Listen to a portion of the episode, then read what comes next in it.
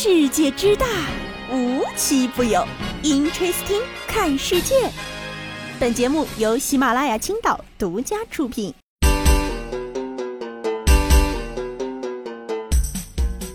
Hello，大家好，欢迎收听今天的 Interesting，我是悠悠。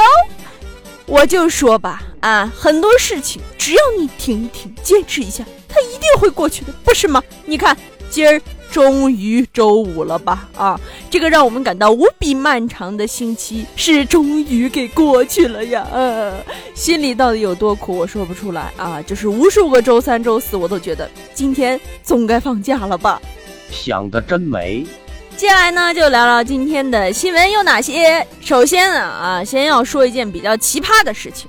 我们总是呢会反反复复提到一些变老了的老坏人啊，这些人呢就是非常的迷之自信且奇怪。发生了什么事儿呢？前两天啊，在深圳的一家小超市里，一个一个老人呢就来到这个店里乞讨，跟老板说啊，你给我点钱吧，我现在吃不起饭了，生活挺困难的。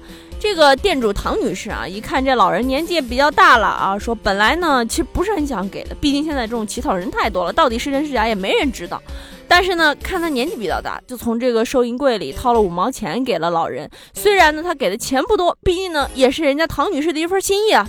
谁能想到啊，人家老人看到这五毛钱，直接就给他扔了回来，而且哎扔了之后，人老人扭头就走了啊，非常生气。走了十分钟之后呢，这事还没完，又回来了啊！回来呀，气不过，还冲着唐女士说：“你这五毛钱有啥用啊？真是小刀拉屁股开了眼了。”唐女士就回答了说：“那如果所有人都给你五毛钱，你每天挣的说不定比我还多呢。你说说，要像悠悠就非常懂得满足。我在微信上抢红包，抢到三分钱，我都得发个表情包，谢谢人家老板打赏我。”本来呢，他就不是个什么义务的事儿，这怎么还整上道德绑架了呢？原来啊，鲁迅先生说的话又实现了。本来呢，身上没有钱，给的人多了，也就有了钱。你看，你看，白给。说到钱了啊，自从上了网之后，就感觉好像我们自己管不住自己的余额。这不这两天又又看到一个综艺嘛，说如果你想正确理财的话，那么就把你现在花的钱全部换成现金，说这样呢能够有效的制止你花钱的速度，能够帮助你更好的理财。反正别人我是不知道啊，就悠悠这记性，反正换成现金呢，他可能就没得更快了，因为全丢了呀。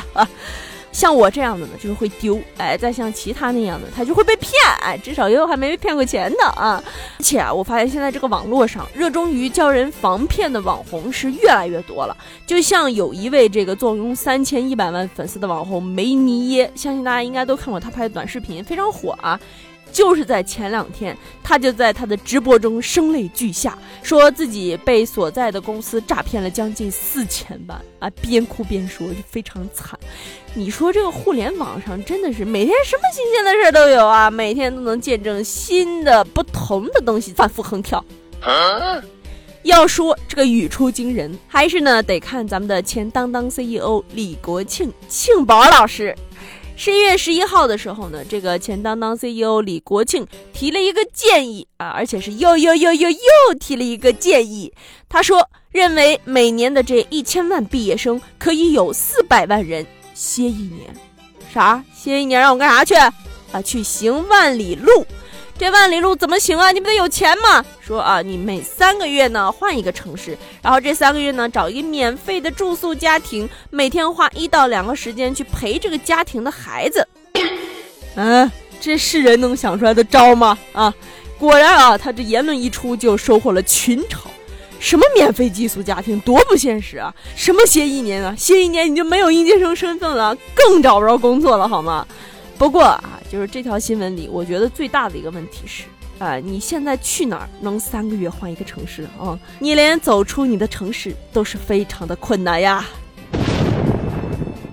要说呢，现在这大学生属实是压力够大的。上学的时候呢，是哪儿也去不了；毕业了呢，是什么工作也找不着。所以说啊，这得空的时候就得歇一歇。这不，前两天呢，在韩国的这个属于毕业季的这个校庆节上，呃，有一位非常有人气的韩国 rapper 呢，就去到了一所大学演出。因为毕竟呢，韩国的这个娱乐业比较发达啊，所以他们的每年校庆呢，都会请各种各样的这种 rapper 也好啊，歌手也好啊去演出。当时的气氛呢，可以说是嗨爆了。也许啊，是因为这个 rapper 觉得气氛太嗨了，我必须得举行一个我们 rapper 界独有的仪式，那就是跳水。于是呢，他一个冲刺从舞台跳到了观众席，结果没人接他。没错，就没没有人接，你敢信吗？他就直接摔到了地面上。有本事过来追我呀！哎，顺带还压坏了一个观众的手机。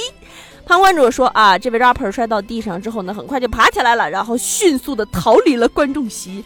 不知道他尴不尴尬，反正我看着听着这新闻，我都觉得尴尬。嗯，不得不承认，这位同学非常的坚强。不过啊，中间呢倒是有一个小插曲，就是压坏了手机的这位观众朋友，啊，他随后呢也给这位 rapper 发了私信，说自己的手机被压坏了，也就是刚刚发生的事情。这位 rapper 也非常负责啊，说，呃，你修手机的费用跟我说一下吧，我给你报销。这是什么人间惨事儿啊？跳水没人接也就算了，还得赔一笔钱，嗯，属实是挺冤的哈。救我！救我！救我！接下来要跟大家伙聊这事儿啊，之前咱也聊过啊，就是关于这个放生矿泉水的事儿。这个民间的放生文化本来呢，仅仅是放生毒蛇、放生老鼠、放生鳄鱼，直到现在，哎，发展到了放生矿泉水了。我真的是难以置信，很不理解，并且大为震惊。就不说别的了，咱就先从放生普通鱼类来说。啊，这个物种呢，这么说起来是没毛病的。有毛病呢，就毛病在在河里放生金鱼，在海里放生淡水鱼，在水库里放生鳄鱼，然后就全死了。这你别笑。真服了哈，我的哥哥姐姐们！淡水鱼之所以叫淡水鱼，意思是它只能生活在淡水里。海水之所以叫海水，也是因为它不是淡水。你哐哐往里倒鲤鱼，你说你搁这放生呢，还是腌咸鱼呢？哎，小鲤鱼也真可怜，从此开始了《小鲤鱼历险记》。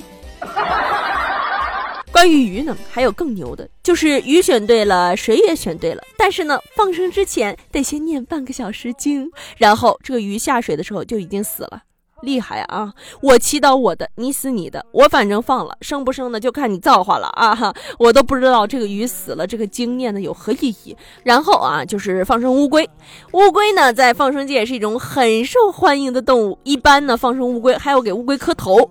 先说普通王八。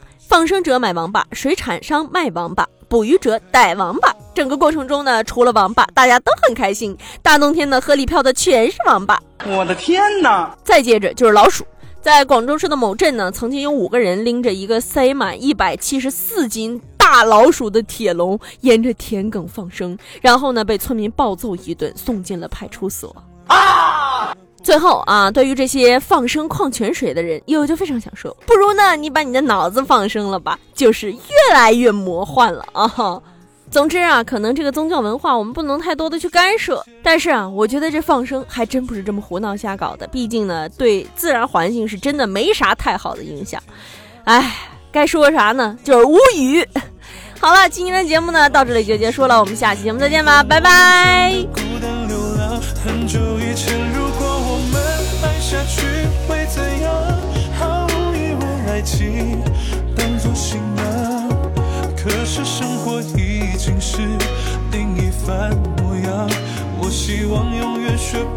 坚强。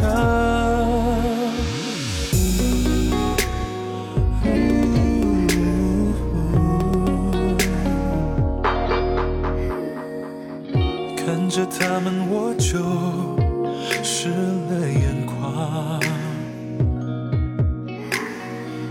不回头，两个方向，流着泪的破碎脸庞，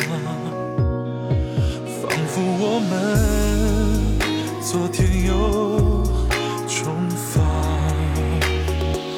很久以前，如果我们爱下去会怎样？最后一次相信，地久天长。躺在你温暖手掌，不需要想象，以后我漫长的孤单流浪。很久以前，如果我们爱下去会怎样？毫无疑问，爱情当作信仰。是生活已经是另一番模样。我希望永远学不会坚强。街头那一对，和我们好像。